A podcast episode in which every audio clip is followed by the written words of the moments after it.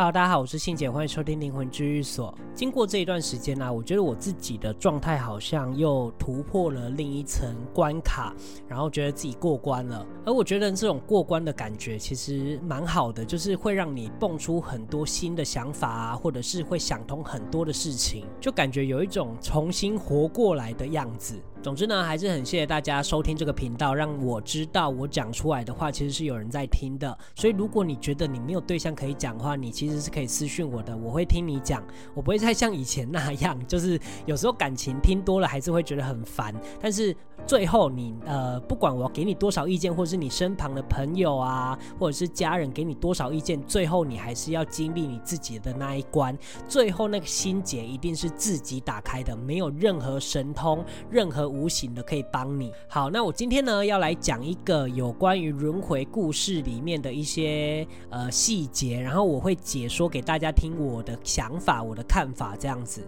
这个故事是这样子的，就是有一位美国的心理医生，他专门在。解释跟研究轮回记忆的一些问题，那他会研究这个方面，是因为他是呃一开始是做催眠的，然后在催眠的过程当中呢，就发现病人陆陆续续说出他们几辈子以前的一些片段记忆。一开始当然就是听听而已，但后来有一个病人说出他爸爸，就是他已经过世的爸爸一些某一些隐私的东西，让他不得不相信真的是有轮回这件事情。那我现在呢就来分享有。关于他其中一个案例，然后我再跟大家分析这个案例的一些想法。就是这个心理医生呢，有一个男病人叫做大卫，是墨西哥的一家公司的业务总监。然后这个公司呢是一家家族的企业，是大卫的父亲白手起家创建的。但可是他爸爸已经过世了，所以董事长的位置就由他哥哥来担任。那他哥哥呢，主要是在墨西哥那边负责那边的业务，然后这个大卫呢就负责美国这边的业务。然后有一天他接到一个噩耗，就是他哥哥因为意外。然后过世了，然后他整个人就变得意志消沉，然后消沉了好一阵子之后，就透过朋友，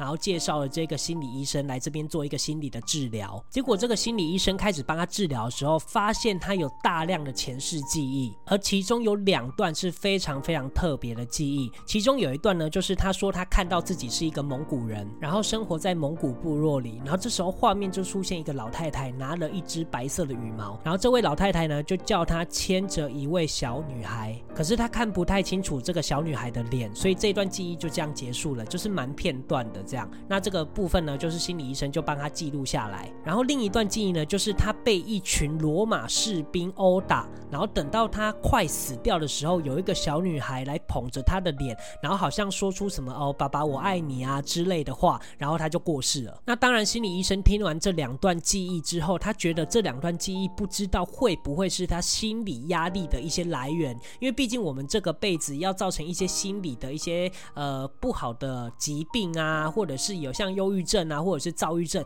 一定都会有所的起因，有一个起因，而我们不能很确定那个起因是什么，所以我们只能一一的去探索。那接着过一段时间之后呢，这个心理医生那又有另一个病人，这个病人叫伊丽莎白，然后她是一位会计公司的老板，就是非常有前景啊，女强人啊，个性非常好，可是她的感情很差，就是。呃，离婚啊，然后又交了男朋友，然后又分手啊，所以他在感情方面其实过得还蛮惨的，所以造成他有很多的心理的创伤。那最后呢，他也是经过朋友的介绍，就去这个心理医生这边治疗。结果这个心理医生一治疗，也发现他有大量的前世记忆。然后他当然说了很多有关于他以前几个辈子的一些记忆，可是其中有一两段引起这个心理医生的高度共鸣。那这一段记忆呢，伊丽莎白就说她曾经记得自己是。一位耶路撒冷的一个小孩，然后他发现他的爸爸被罗马士兵打死了，所以他在他爸爸面前就是捧着他的脸，告诉他说他很爱他之类的这样子的记忆。然后这个心理医生就觉得，哎，这段记忆好像在哪里听过，然后他就翻了他的手册，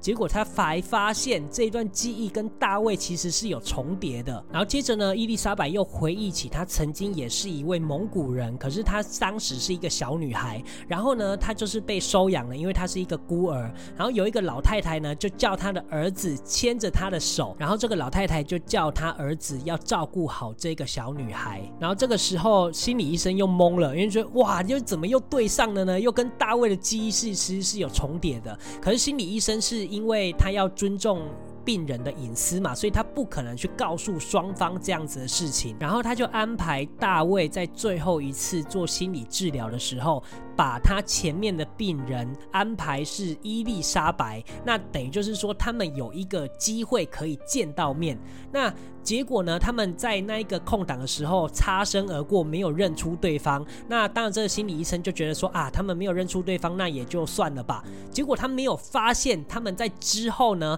他们两个人在某一个机场相遇，就觉得对方很很面熟，然后就觉得说，哎，就是呃可以持续的联络这样子。然后果不其然，他们竟然就结婚了。那这个心理医生为什么会知道呢？是因为这个伊丽莎白她还是有持续的去做心理治疗，才发现这个。大卫竟然跟他已经结婚了，所以这个心理医生呢，就把这一段很特别的经历写进他的书里。好，那大家听完这一段故事之后呢，感觉上很像是医生做了某一个好事，然后让他们去结婚，听起来的感觉很像是这样子。但不过我现在呢，就要来剖析我们在无形世界里面看这件事情会有怎么样的看法跟角度。首先呢，我们要先厘清一件事情，就是为什么这个医生的病人都能找到这个心理医生，他们一定是跟这个心理医生有一定的因果连结嘛？那接着呢，为什么他来找他的病人，有可能也是有连结的？有可能是因为他们曾经他们三个人都是有相似的，可是这一段没有在记忆里面出现。但虽然没有出现在这个书里面，可是我们其实是可以照着这个无形的逻辑去推演、去推算的，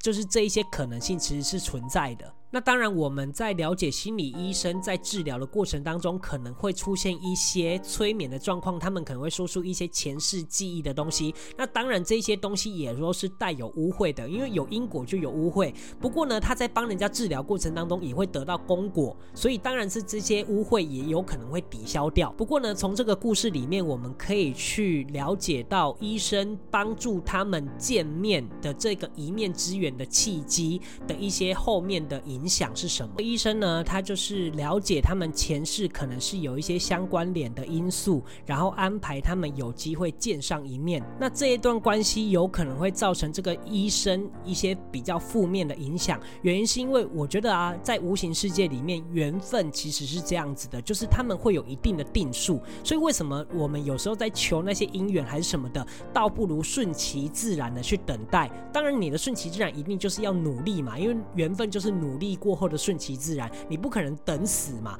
不过呢，就是说这个医生促使了他们见面的这个机会，有可能会影响到他们缘分的一些快慢的程度。像是如果他们本来就不该在这个辈子见面，他们有可能双方的因果可能在下辈子才会有机会再偿还嘛。因为其实结婚就是一种，就是如果我跟你在一起，其实我们就是相欠呐。那有可能这个这个东西相欠这个东西，有可能是在下辈子我们才有可能再遇到。嘛，可是如果你就是揠苗助长之后，就是让他们就是快速的进入这个缘分，那有可能会造成不好的影响，那这个罪过就是要由这个促使这个机会的人来承担。那当然，他们也有可能是这个辈子就本来该遇见的，所以呢，这个医生也有可能会得到这个功果，也说不定。所以这件事情其实是看起来好像是好的，但里面藏了很多的危机。但这种感觉跟媒人婆又比较不一样哦。媒人婆可能是他的工作，那他也完全不了解双方的一些无形的前世记忆连结，所以他去促使这样的机会比较不会有那么多的负面影响。所以这也就是为什么我们有时候通灵通到一些比较呃关键的东西的时候，我们不太能说，是因为我们怕触犯或者是伤害到自己，那也有可能会带给你不好的影响。你想一下好了，这个医生让他们有机会去见面发展，那如果他这一段婚姻其实是不好的呢？然后或者是呃双方就是呃相爱相杀的结果，那有可能就会造成他们更不好的影响啊。所以其实无形世界其实的规则其实是很复杂的，那有时候我们也必须要去了解这些规则之后加以变化。然后更深入的去探索，然后去了解这一些不同的视角，还有这一些有可能会造成自己负面的影响，这样我们才能保护好我们自己。虽然是我知道有很多人可能没办法理解，但这就是我们所学的东西，而且它都是为了自己己着想，就是让自己不要触碰这一些底线，这一些危险的边缘。而且啊，在无形世界里面，那些外灵有可能也常常在乱点鸳鸯谱啊。他就看到你们期间有一些缘分，他就帮你们点了，然后帮你们种桃花啊。但殊不知那根本就是烂桃花。但是你就觉得说啊，这个人好像是特别为你定制的，但实际上定制的才是最可怕的，因为定制的就是很不自然啊。也许一开始觉得很开心或什么的，但最后呢，就会演变成相爱相杀，甚至有可能会影响彼此的工作啊，彼此的健康。那这种东西你要去理解跟体会，也只能用时间去证明了。好的，那总之呢，我说完这一段，就希望大家可以去想一下，什么叫做顺其自然，就是我们不要强求，或者是不要自己去做一些决定。有时候水到渠成才是最好的结果。好的，那这一集我就分享到这边，谢谢大家收听灵魂居所，我是信姐，我们下周见，拜拜。